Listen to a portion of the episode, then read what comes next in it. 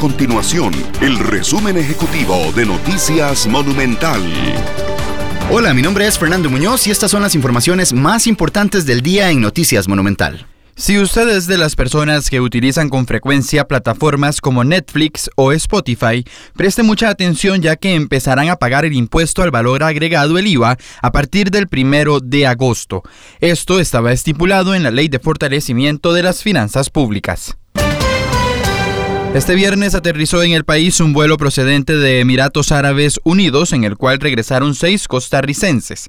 El presidente de la Caja Costarricense de Seguro Social, Román Macaya, explicó que el avión de la aerolínea Etihad Airways también traía consigo una donación de un millón de dólares en insumos médicos.